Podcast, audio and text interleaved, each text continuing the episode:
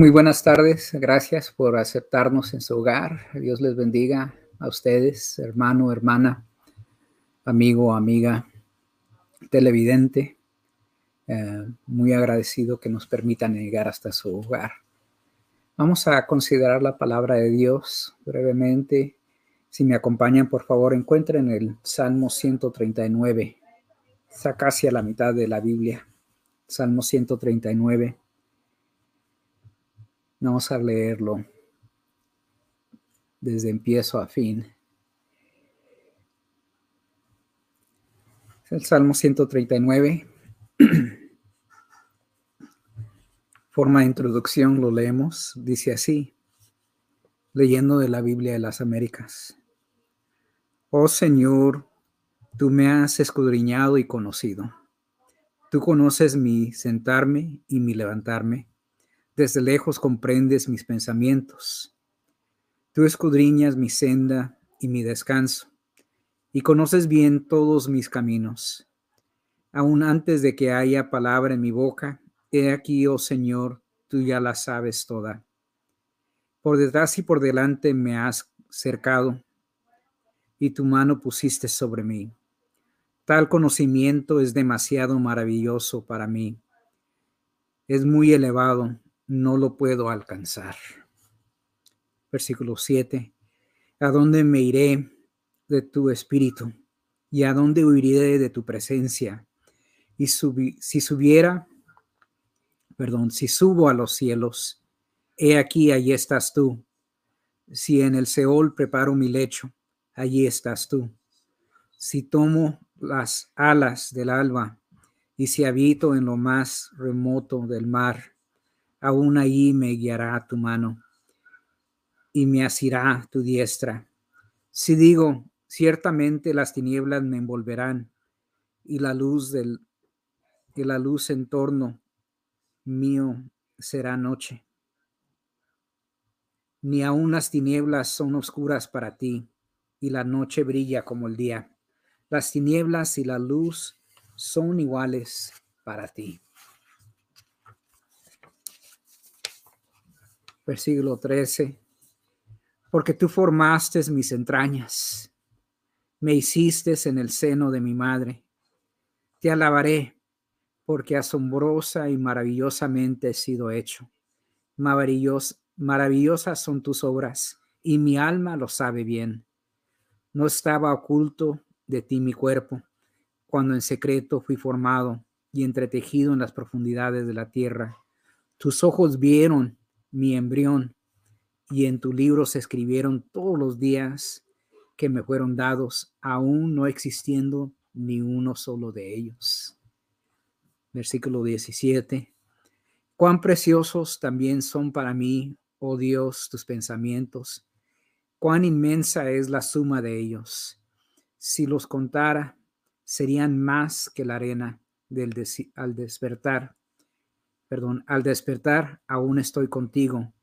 Oh Dios, si tú hicieras morir al impío, por tanto, apartaos de mí, hombres sanguinarios, porque hablan contra ti perversamente, y tus enemigos toman tu nombre en vano. No odio a los que te aborrecen, Señor, ni me repugnan los que se levantan contra ti. Los aborrezco con, con el más profundo odio. Se han convertido en mis enemigos. Y versículo 23, concluyendo, dice, escudriñame, oh Dios, y conoce mi corazón. Pruébame y conoce mis inquietudes.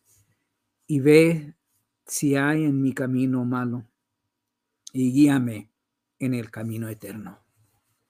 El Salmo 130 139 su, su completud. Ah, maravillosa eh, evidencia bíblica del interés de Dios por nosotros, que nos conoce aún más de lo que nosotros nos conocemos, nos conoce desde antes que naciéramos, nos conoce de maneras que aún nosotros no conocemos aún nuestro propio corazón. Pero Ahora vamos a considerar esto. El tema de esta reflexión ah, es para considerar que es común cometer el error de pensar de que porque hay casi 8 mil millones de personas en la Tierra, los seres humanos no son especiales. Pero Dios conoce a cada ser humano. Cuando es totalmente el, al contrario. La Tierra tiene casi 8 mil millones de milagros. Y uno de ellos eres tú. Y ese es el enfoque de esta meditación, el milagro que eres tú. El título, el milagro que eres tú. Vamos a considerar eso y voy a tratar de convencerte de que tú eres muy especial para Dios y para ti mismo. Oren conmigo. Padre Santísimo, te damos muchas gracias, Padre amado, por tu palabra. Este salmo nos hace reflexionar en cómo tú te interesas en cada persona, como aquella, aquellos que buscan conocerte a ti, Padre amado, te pueden encontrar porque tú ya estás conociéndonos a nosotros. Que no hay lugar donde nos podemos esconder, no hay lugar donde la situación nos pueda esconder tampoco, donde tú no estés, que siempre estás con nosotros y siempre te interesas por nosotros. Gracias, Padre amado. Por favor, Padre amado, que tu Espíritu Santo haga la conexión con cada corazón, Padre amado, sobre lo que vamos a, comentar, a reflexionar, Padre amado. Que Padre amado ya esté trabajando tu Espíritu Santo manifestándose en nuestros corazones, manifestándose en nuestras palabras, Padre amado, para que podamos entender lo que tú quieres que entiendamos de esta reflexión. Te lo ruego, Padre amado, en ese nombre maravilloso de esperanza, de victoria, de seguridad que tenemos en ti, que es el nombre de tu Hijo Jesucristo. Amén. Amén, amén. Pues quería enfatizar, como dije, lo que lo especial que es cada ser humano, lo especial que eres tú, hermano, hermana, amigo, amiga, televidente, lo que especial que eres para Dios. tú eres un milagro. En realidad es extraordinario. hay muchas cosas de la biología que pudiéramos comentar que tenían que alinearse, tenían que ocurrir para que tú fueras el que ahora existe, para que tú existieras. Pero quiero mencionar solamente este, este punto y invitarlos, si quieren sacar una calculadora, vamos a hacer un pequeño estudio de estadísticas Considera lo que se tuvo que, tuvo que pasar para que tú existieras. Si tan solo consideramos las últimas 10 generaciones de tus antecedentes. ¿Tienen la calculadora lista? Consideremos simplemente las 10, las últimas 10 generaciones. Claro que se requirieron más generaciones, pero si agregas, ves sumando, se requirió tus padres, dos personas, tus abuelos, cuatro personas, tus bisabuelos, ocho personas, tus tatarabuelos, dieciséis personas, padres de tus tatarabuelos, sesenta y dos, la generación antes de esa, ciento veintiocho personas, y la generación antes que esa, seis personas, novena generación antes de ti, 512 personas. Y la generación antes de ellos, 1024 personas. Cada generación ve agregándolo. Si agregamos 2 más 4 más 8 más 16 más 32 más 64 más 128 más 256 más 512 más 1024, simplemente, solamente en tus últimas 10 generaciones de antecedentes, estuvieron involucradas 2.046 personas. 2.046 personas.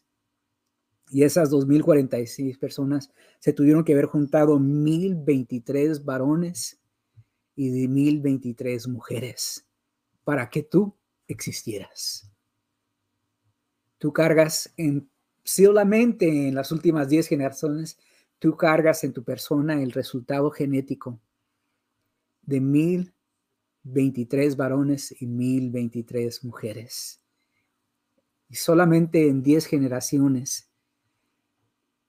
estamos hablando de unos entre 300 a 400 años de vida en, 10 generaciones. Esas 10 generaciones, todo lo que vivieron, las alegrías, las tristezas, los desalientos, los desafíos, los logros, los triunfos, las victorias que hacen esa historia, que eso viene a, llegar a, que existas tú.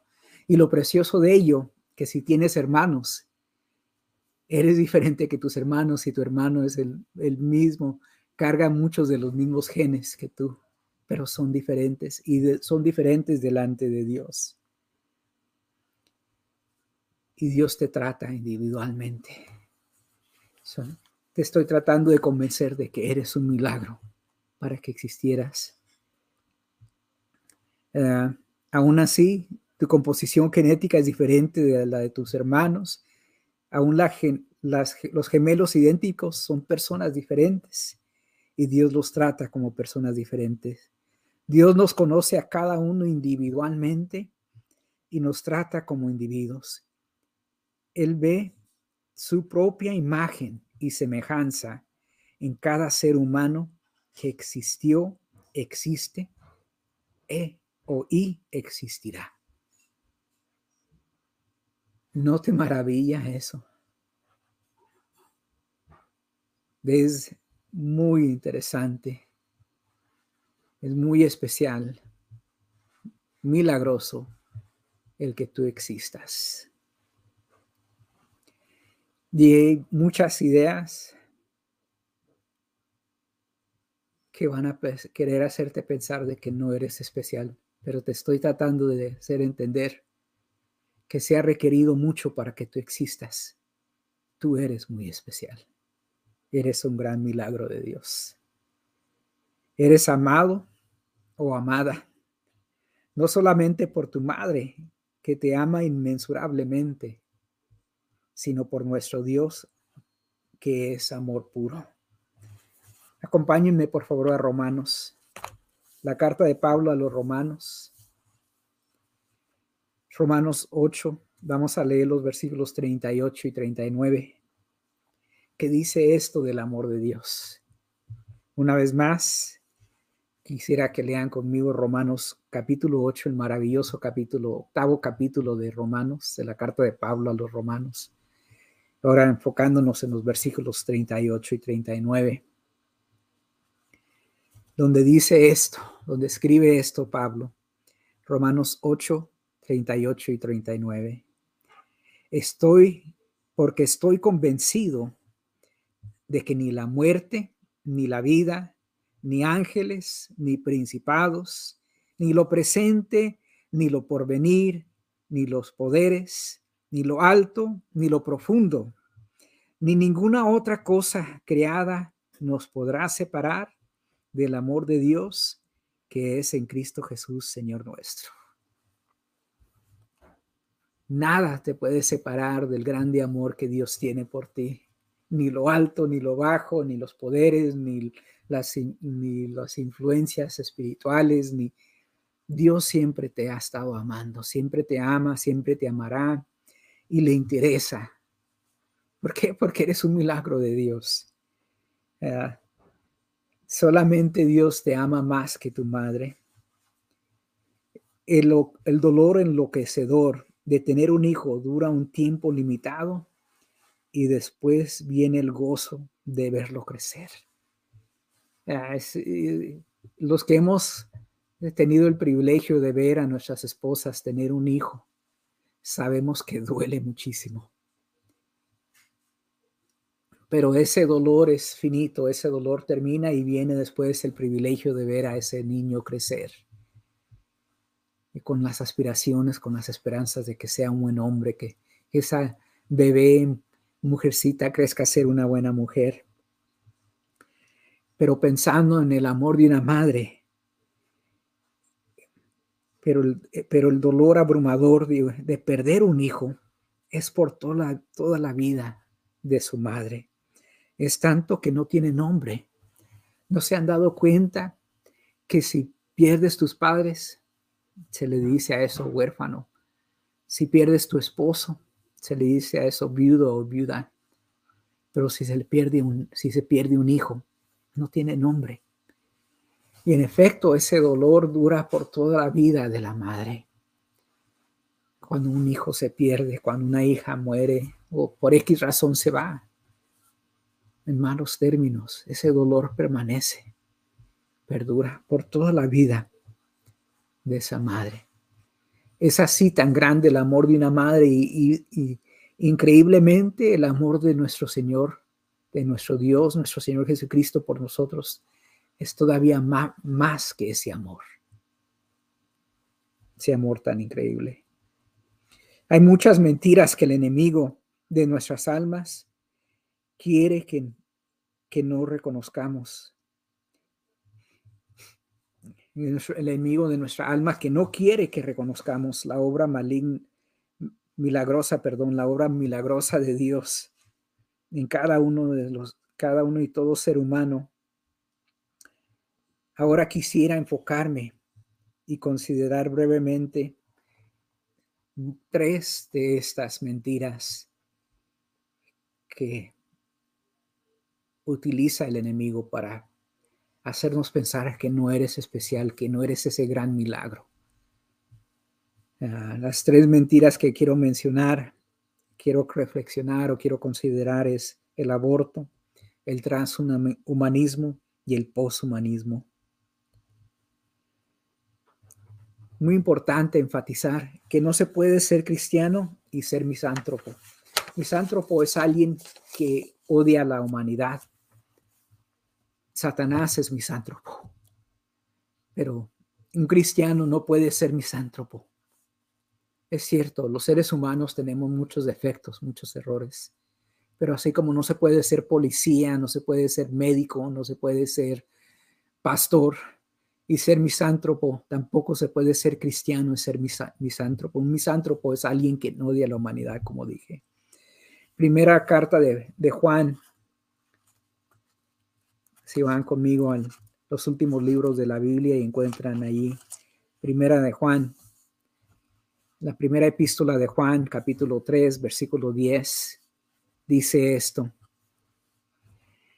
En esto se reconocen los hijos de Dios y los hijos del diablo. ¿En qué se reconocen? ¿En qué se distinguen los hijos de Dios y los hijos del diablo? Todo aquel que no practica la justicia no es de Dios. Cualquier que practica la injusticia no es de Dios. Tampoco aquel que no ama a su hermano. Un misántropo no puede decir que es cristiano tenemos que amar a nuestros prójimos y amar la humanidad, tener compasión de la humanidad, reconocer la imagen y semejanza de Dios en cada ser humano y reconocer la imagen y semejanza de Dios en nosotros mismos. Así, bajito como es su servidor, morenito, un poquito calvo ya, aún así, aún así, porto algo de la imagen y semejanza de Dios en mi persona, tengo que valorarme como tal, darle gracias a Dios por ello. Y por eso tenemos que hablar entre, en contra de estas mentiras, en contra de estas ideas, ideologías que hacen que uno trate de menosvalorar, de despreciar eh, el valor de cada ser humano. Y pues la primera que mencioné es el aborto la idea del aborto. El aborto es la interrupción y finalización premadura del embarazo en forma natural o voluntaria, hecha antes de que el feto pueda sobrevivir fuera del útero. Es matar un bebé antes de que nazca. Es el aborto. Ahí donde estábamos, el Salmo 139, si quieren volver a él o quieren simplemente leer lo voy a leer de mis apuntes, Salmo 139, versículos 13 al 16. Dice, porque tú formaste mis entrañas, ¿Quién los formó? Dios los formó. Dios formó mis entrañas, me hiciste en el seno de mi madre. Te alabaré porque asombrosa y maravillosamente he sido hecho. Maravillosas son tus obras y mi alma lo sabe muy bien. No estaba oculto de ti mi cuerpo cuando en secreto fui formado y entretejido en las profundidades de la tierra. Tus ojos vieron mi embrión y en tu libro se escribieron todos los días que me fueron dados cuando no existía ni uno solo de ellos. Dios ya sabía tu vida, ya conocía toda tu existencia, ya conocía nuestra existencia aún de que, aún de que fuéramos embrión. Antes de que nacieran nuestros padres, Dios ya nos conocía, ya sabía de nosotros, ya tenía planes para nosotros, ya tenía propósito para nosotros. Esa clase, ese tipo de milagros somos cada uno. Esa clase, ese tipo, ese extremo de milagro eres tú, hermano, hermana, amigo, amiga, televidente. Tenemos que reconocerlo y admirarnos, ¿verdad? Como decía el salmista, asombrosos son para mí, maravillosos son tus, sus obras, tu trabajo, lo que has hecho. El Éxodo, ah, dando la ley sobre la importancia de un bebé no nacido, en Éxodo 21, vamos ahora sí al segundo libro de nuestras Biblias. Génesis, Éxodo, ¿verdad? Éxodo capítulo 21.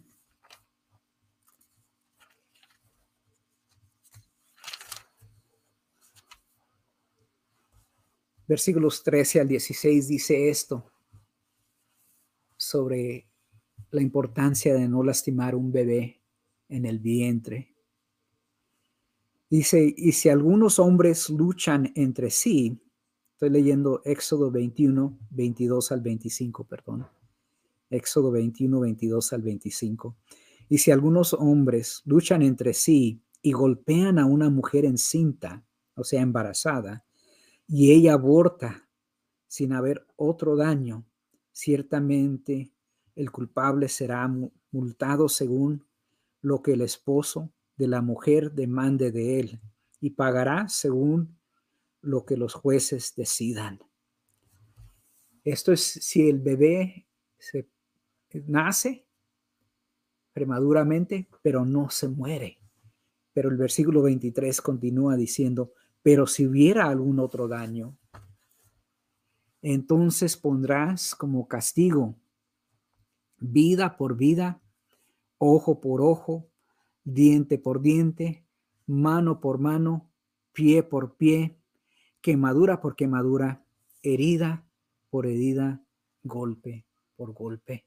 No, no sé, no tengo idea de cómo cobraban un aborto, un bebé que se perdía. Pero se cobraba grandemente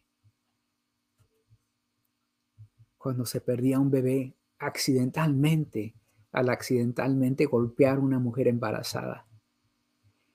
Ah, y Efesios 2.10 dice esto de cada persona, dice, Ahora vamos a Efesios 2.10. Hoy vamos a ojear las Biblias, hermano. Acompáñenme. Efesios capítulo 2, versículo 10.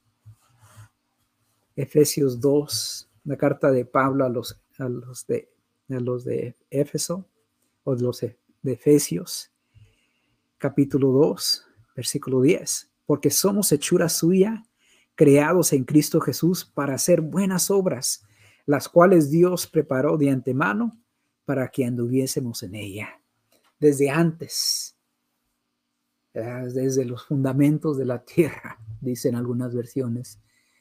Ya Dios sabía quiénes éramos y Dios ya tenía plan. El Señor te conoce y tiene un buen propósito para ti, para tu vida, desde la fundación del universo. Antes de que vivieras, perdón, antes de que vieras la sonrisa en la cara del doctor o doctora que te recibió, ya habías visto la sonrisa de Dios. Qué maravillosa idea ¿Por qué? Porque Dios ya te conocía, ya Dios tenía un plan para ti.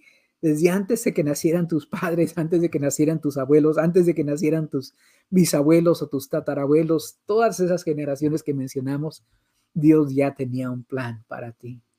Eres un milagro caminando. Eres un propósito de Dios caminando. Valórate. Valora cada vida. Valora cada ser humano y aún el, el bebé indefenso. Valóralo. ¿Por qué? Porque es un milagro de Dios. Es algo maravilloso. Y luego hablemos en contra del transhumanismo. ¿Qué es el transhumanismo? Vamos a considerar. Son palabras que recientemente se vienen introduciendo en nuestra cultura, pero que son importantes porque están influenciando la política que se están haciendo ahorita. Las decisiones que se están haciendo son afectadas por estos conceptos. Entonces el transhumanismo, transhumanismo es, un movimiento cultural e intelectual internacional que tiene como objetivo final, transformar la condición humana mediante el desarrollo y fabricación de tecnologías ampliamente disponibles que mejoren las capacidades humanas tanto al nivel físico como psicológico o intelectual. El transhumanismo es la idea que los seres humanos como especie pueden ser mejorados a través de la implementación de prótesis, de prótesis o alteración genética sin crear una raza o especie diferente que el humano se puede ir cambiando, se puede ir modificando, se puede ir mejorando. Ah, pues les voy a decir que Dios ya tenía un plan para el transhumanismo. Dios nos hizo muy diferentes, ¿verdad? Perfectos, pero claro, el ser humano cayó, sabemos que cometió un error, pecó en contra de Dios y sufrió esa caída y eso causó una deficiencia, pero eso no sorprendió a Dios. Dios ya tenía un plan para el rescate. Y dice esto la Biblia. Por favor, acompáñenme. Vamos a encontrar la segunda carta de Pablo a los Corintios. Segunda de Corintios, capítulo 3.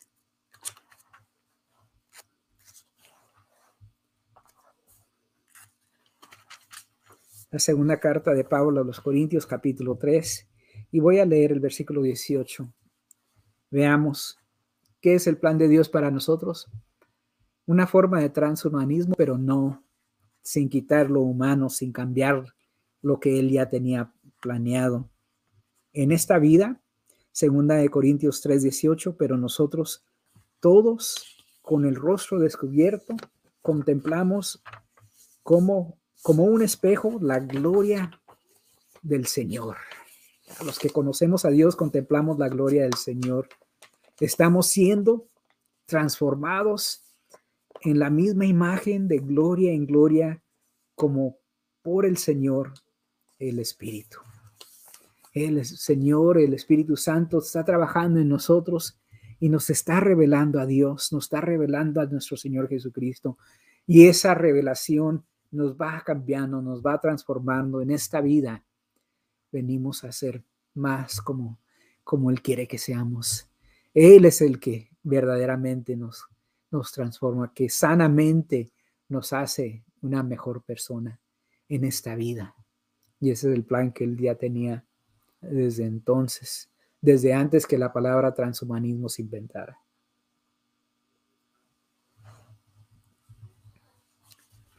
Y luego en el futuro cercano, ¿qué plan tiene a Dios? Pues vamos ahora a Primera de Corintios, dando la vuelta. Primera carta de Pablo a los Corintios, capítulo 15. Capítulo 15 y versículos 51 a 52. ¿Qué planes tiene Dios? Dice aquí, he aquí, os digo un misterio. Primera Corintios 15, 51 al 52. He aquí os digo un misterio. No todos dormiremos, pero todos seremos transformados. Todos seremos transformados. Esta es la doctrina que nosotros conocemos como la, la glorificación, el proceso de la glorificación de nuestros cuerpos.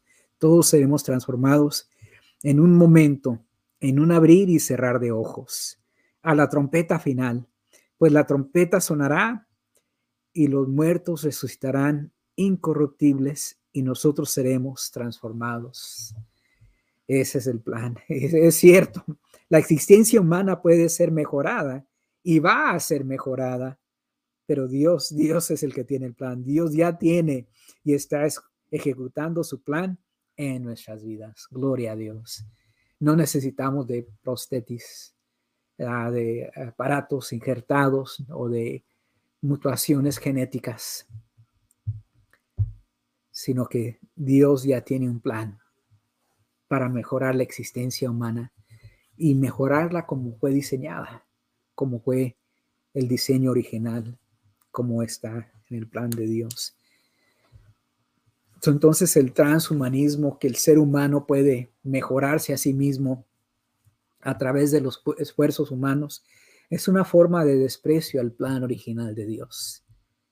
Es como decir que el milagro que eres tú no es suficiente, no es adecuado. Y por eso a los cristianos tratamos de evitar la modificación de cuerpo. Ciertas operaciones son necesarias, pero las modificaciones de cuerpo opcionales eh, no son recomendables en la iglesia cristiana. Comprendemos, aún los tatuajes hay que evitarlos. Les voy a decir eso honestamente. Es bueno evitar los tatuajes. ¿Quiere decir que Dios te va a condenar porque tienes un tatuaje? No, no quiere decir eso. Pero es, es una forma de modificar nuestros cuerpos que no es necesaria. Uh, las, los implantes de, nuestras apariencias físicas. En ciertas ocasiones son necesarias después de una operación, una cirugía que quite ciertas partes de nuestro cuerpo, sí son necesarias, pero implantes opcionales hay que tener cuidado, hay que evaluarlo. ¿Por qué? Porque estamos diciendo que no somos conforme con lo que Dios hace. Y los estoy diciendo, piensa de todo lo que se ha requerido para que tú existas. Dios, eh, cuando tú naciste, tú naciste porque Dios te tenía a ti en mente. No tenía otra persona en mente. Te tenía a ti específicamente en mente y así como eres, así es como Dios te hizo. Y aprende a amarte a ti mismo. Todos podemos perder, perder un poquito de peso, sí, todos podemos cuidarnos, peinarnos, ¿verdad? Pero eh, tiene que haber una línea saludable donde nos aceptamos a nosotros mismos y no buscamos modificarnos. Mejoramos nuestra persona de acuerdo con el plan de Dios, pero también nos aceptamos porque eso es de acuerdo con el plan de Dios. cambiamos hacia lo que Dios quiere que seamos, pero no nos cambiamos más allá de lo que Dios quiere que seamos. Bien, ahora vamos sobre el transhumanismo, el posthumanismo, perdón. El posthumanismo es otra idea todavía más allá del transhumanismo el poshumanismo es un movimiento intelectual que tiene como objetivo final transformar la condición humana mediante o de tal manera que los humanos dejan de ser el centro de la civilización o que los humanos dejen de existir de una manera significante. El poshumanismo ¿verdad? enseña que, que en realidad el mundo está mejor o estaría mejor si los humanos no existieran o si los humanos no tuvieran tanto poder. Hay dos ideas importantes que se pueden manejar aquí cuando hablamos ahora del poshumanismo. El poshumanismo, hay un movimiento que trata el alejamiento del antropocentrismo. ¿Qué es el antropocentrismo? El antropocentrismo es la idea que el ser humano es el centro de la creación. La que nos alejamos, esta idea dice que nos debemos de alejar de, del antropocentrismo y el especimismo para reconocer las otras, los otros seres vivientes del globo terráqueo como personas no humanas, con los mismos derechos del Homo sapiens. Es decir, tenemos que el, el especimismo es una forma de racismo que somos, hemos estado maltratando las otras especies, que no debemos maltratar el ganado, no debemos maltratar a los perritos, a los gatos. Y es cierto, no debemos maltratarlos, pero no que no de, que de alguna manera ellos son seres sapientes o seres conscientes que tienen el mismo derecho como el ser humano, que tenemos que dejar que esas personas no humanas, como todos los animalitos, los ratones, los gatos, todo, todo, todo, ¿verdad? Ah, que tengan los mismos derechos como el ser humano. Esa es una forma de poshumanismo, ¿verdad? de que el ser humano se baje al mismo nivel que las otras especies del globo terráqueo. Y, el otro sistema o la otra idea de, para cual se puede dirigir el posthumanismo es que la influencia negativa de los seres humanos en la naturaleza ha sido tan severa que lo, lo mejor que puede pasarle al mundo es que los humanos cesen de existir y sea a través de la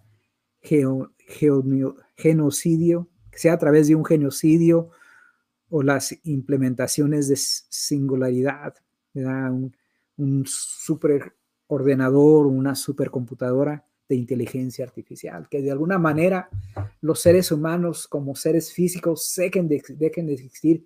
¿Por qué? Porque consumen demasiado, contaminan demasiado, uh, destruyen demasiado. Sería mejor que cesen de existir los seres humanos. Es lo que enseña este posthumanismo. O sea, hay dos formas de posthumanismo para tratar de resumir. Un posthumanismo que dice que los seres humanos sean iguales que todos los otros seres vivientes, todos los otros, uh, todas las otras personas no humanas, o que el ser humano cese de existir por completo de una manera física. Eh, que pongamos, hay una idea que pongamos todos nuestros pensamientos en una supercomputadora para que todas nuestras conciencias vivan en esta supercomputadora que todavía no, no falta mucho, pero todavía falta bastante para que eso pase, o que cesemos de existir por completo, que de alguna manera se controle la población de los humanos para que no contaminemos tanto el ambiente. Ah, y esas ideas, esa idea de que de tratar de implementar algo para controlar la población, sí existen ahorita. El ejemplo no tan lejos y tan pero muy real, fue China antes, antes de cuando estaban limitando el, que naciera solamente un hijo o una hija por familia. Uh, sí hay ejemplos de filosofías ah, prácticas que tratan de limitar la población ah, porque no aprecian la imagen y semejanza de Dios en cada ser humano. Pues, ¿qué dice la Biblia sobre esto? Vamos a Génesis 1, el primer libro de la Biblia, su primer capítulo, Génesis 1. Tomemos nota del mandamiento, la comisión que les da a los seres, primeros seres humanos, Dios. Génesis 1, voy a leer de los versículos 26 en adelante, 26 al 28. Génesis 1, 26 al 28 dice, y dijo Dios, hagamos al hombre a nuestra imagen, conforme a nuestra semejanza, y ejerza dominio sobre los peces del mar, sobre las aves del cielo, sobre los ganados, sobre toda la tierra, sobre todo reptil que se arrastra sobre la tierra. Creó pues Dios al hombre a imagen suya, imagen de Dios los creó. Varón y hembra los creó. Y los bendijo Dios y les dijo, sed fecundos y multiplicaos. Y llenad, o henchid, dicen unas versiones, y llenad la tierra y sojuzgadla. Ejerced dominio sobre los peces del mar, sobre las aves del cielo, sobre todo ser viviente que se mueve sobre la tierra. La comisión del, primer, ser, del primer ser humano, la primera pareja fue, multiplíquense, tengan muchos bebés, tengan muchos nietos, tengan muchos bisnietos, tengan muchos tataranietos, tengan muchos, muchos y llenen la tierra de seres humanos y sujeten, ejerciten autoridad, dominio sobre todo ser, ser viviente, los que están en el agua, los que están en el aire, los que se mueven sobre la tierra, los que se arrasan sobre la tierra. El ser humano fue diseñado en la, en la economía de Dios para dominar, para dominar la tierra, para dominarlos. Y entre esos seres vivientes estaba la serpiente. Pero ese es otro tema. Lo que, lo que cedimos, lo que entregamos allí cuando el ser humano le hizo caso a la serpiente. Primera carta de Pablo a los tesalonicenses agrega esto. Veamos a Primera de Tesalonicenses. Primera de Tesalonicenses, capítulo 4. Voy a leer los versículos 16 al 18.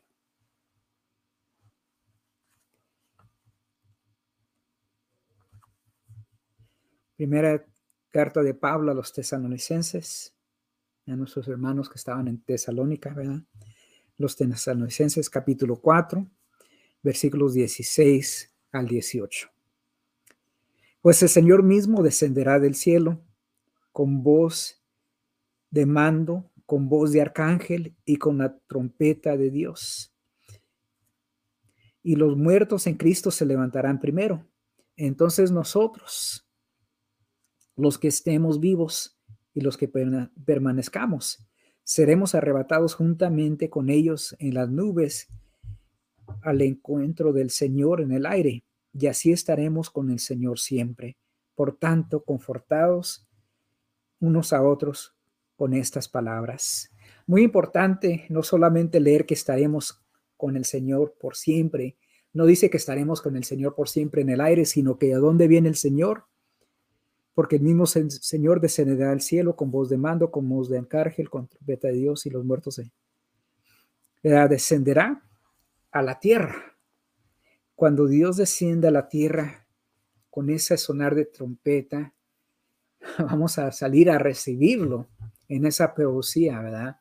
En ese acto de reverencia que salimos a encontrar a nuestro rey. Nos encontraremos con él en aire, pero estaremos con él siempre en la tierra, por la eternidad, a través del milenio, a través del reino eterno. Vamos a estar para siempre con Dios en la tierra y posiblemente haya más cosas que Dios vaya a hacer, pero los seres humanos estamos aquí para gobernar, para ejercer autoridad sobre los animales y estamos aquí desde que nos creó Dios hasta la eternidad para estar con Él. los que no van a estar en la eternidad son aquellos que han rechazado el plan de Dios a través de su Hijo Jesucristo. Pero los seres humanos vamos a estar en una forma diferente, en una forma cambiada, así es cierto. Ya, como dijimos durante nuestra consideración del transhumanismo, pero vamos a estar siempre aquí. Los seres humanos fuimos hechos para ser eternamente los administradores de la creación de Dios. ¿Por qué? Porque solo el ser humano fue hecho en imagen y semejanza del Creador Solo el ser humano recibió el soplo de vida del Creador, de todos los seres vivientes. Solo el ser humano recibió la orden de ser fecundos y multiplicados y llenar la tierra y su justad, su la ejerciendo dominio sobre los peces del mar, sobre las aves del cielo y sobre el, todo ser viviente que se mueve sobre la tierra. Solamente el ser humano recibió esa comisión. No se le dio a ningún otro ser viviente. Y agrego aquí, y es por esa razón que nos odia Satanás. porque no somos merecedores de ser tan grande milagro, pero lo somos. Humildemente aceptamos que somos un milagro de Dios. Humildemente acepta, hermano, hermana, que tú eres un milagro de Dios. Que tu existencia no fue un accidente, no fue una coincidencia, no fue algo al azar. Fue algo que Dios conscientemente hizo en su mente. Decidió que tú vinieras a existir. Valórate como tal. Llegamos a nuestra conclusión. Hemos establecido que cada uno de nosotros es una verdadera maravilla de la misericordia de Dios hacia todas las generaciones, a través de todas las generaciones de nuestros antecedentes. ¿Cuántas generaciones desde Adán hasta hoy? Tantas historias, tantas cosas que ocurrieron para que tú llegaras a existir, para que tú, hermoso hermano, para que tu hermosa hermana, hermoso amigo, hermosa amiga, llegaras a existir. Apréciate como tal. Y al apreciarnos como tal. No nos vamos a prestar para las estrategias, para los antimañas del enemigo.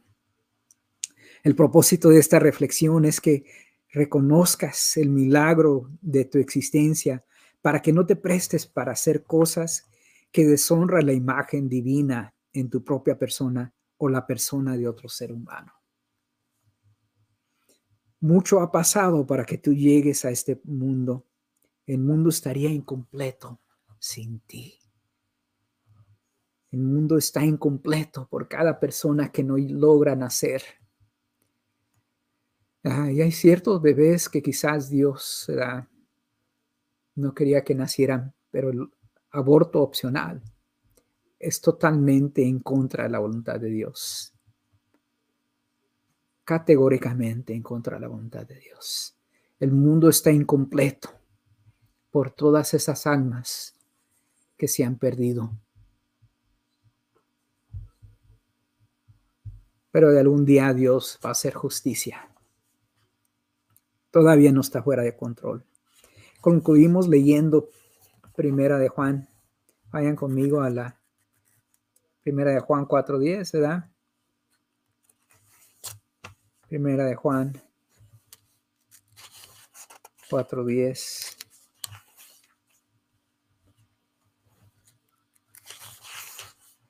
Si en esto consiste el amor, no que nosotros hayamos amado a Dios, sino en que Él nos amó a nosotros y envió a su Hijo como propiciación por nuestros pecados.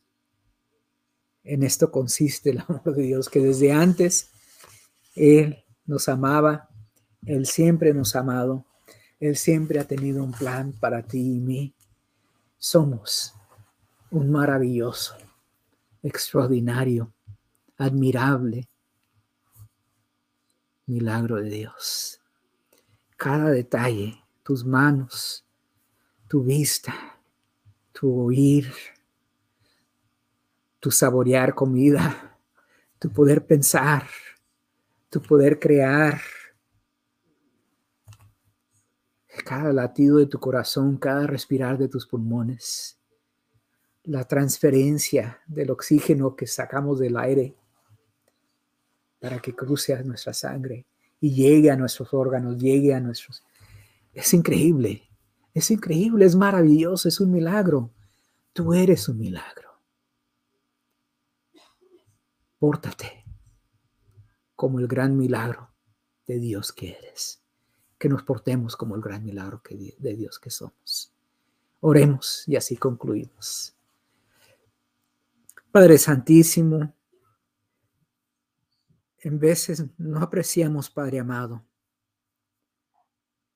lo que tú has hecho, lo que tú eres, el que tú nos hayas dado vida. Padre amado, ¿cómo hiciste eso? Que somos seres físicos, pero somos seres que corren corrientes eléctricas por nuestro cuerpo.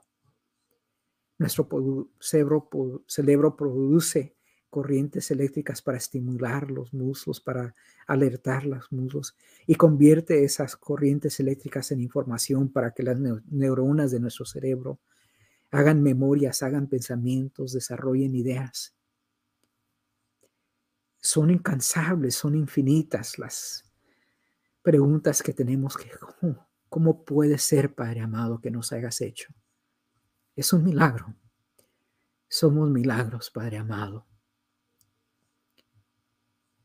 Pero el enemigo que nos odia, que no comprende que tú nos ames tanto, nos quiere hacer creer que no somos dignos de vivir a través del aborto, otras filosofías, que somos inadecuados a través del transhumanismo y que nosotros por nuestras propias fuerzas podemos hacernos, o que el mundo estaría mejor sin nosotros a través de las ideas del poshumanismo. Todas son mentiras, Padre amado. Tú sabías exactamente lo que estabas haciendo cuando nos creaste, Padre amado. Cuando preparaste el globo terráqueo, cuando tú preparaste las estrellas, cuando tú preparaste todo para culminarlo con la creación del ser humano en el sexto día de la creación. Tú sabías exactamente lo que estabas haciendo. Y sabemos que, Padre amado, cuando nuestro Señor Jesucristo estaba muriendo sobre esa cruz. Lo estaba haciendo mirándonos a cada uno de nosotros, a todo ser humano que existió, a todo ser humano que existía durante esos días y todo ser humano que existiría después, entre ellos nosotros, Padre amado, para redimirnos, para darnos la opción, la oportunidad de vivir una eternidad contigo. Padre amado, la oración y el propósito, mi oración de corazón y el propósito de esta reflexión es que cada uno nos valoremos como el milagro especial que somos. Y que Padre amado, aquellas personas que no tienen una relación contigo todavía, que hoy decidan, yo quiero esa relación. Yo quiero conocer a Dios. Yo quiero conocer al que me hizo, al que me creó, al que me formó. Quiero conocer su propósito para mí. Quiero vivir su propósito en mi vida. Que Padre amado, esas personas puedan encontrarte, puedan tener esa relación contigo, puedan llamarle al pastor, al copastor, puedan llamarle a alguien y decirle, ¿cómo puedo tener esa relación con Dios? ¿Puedo, ¿Cómo puedo entrar a una relación personal con el que me creó? Y que lo hagan hoy, que no pasen otro día sin hacerlo, Padre amado. Te pido por ellos, te pido por todos, Padre amado, y por nosotros que ya hemos caminado un poco contigo, Padre amado, que no se nos olvide el gran milagro que tú eres el gran milagro que es tu obra de salvación. Gracias, Padre amado. Gracias, Señor Jesucristo. En tu nombre oramos, en el nombre de Cristo Jesús oramos. Gracias y amén. Amén. Señor les bendiga.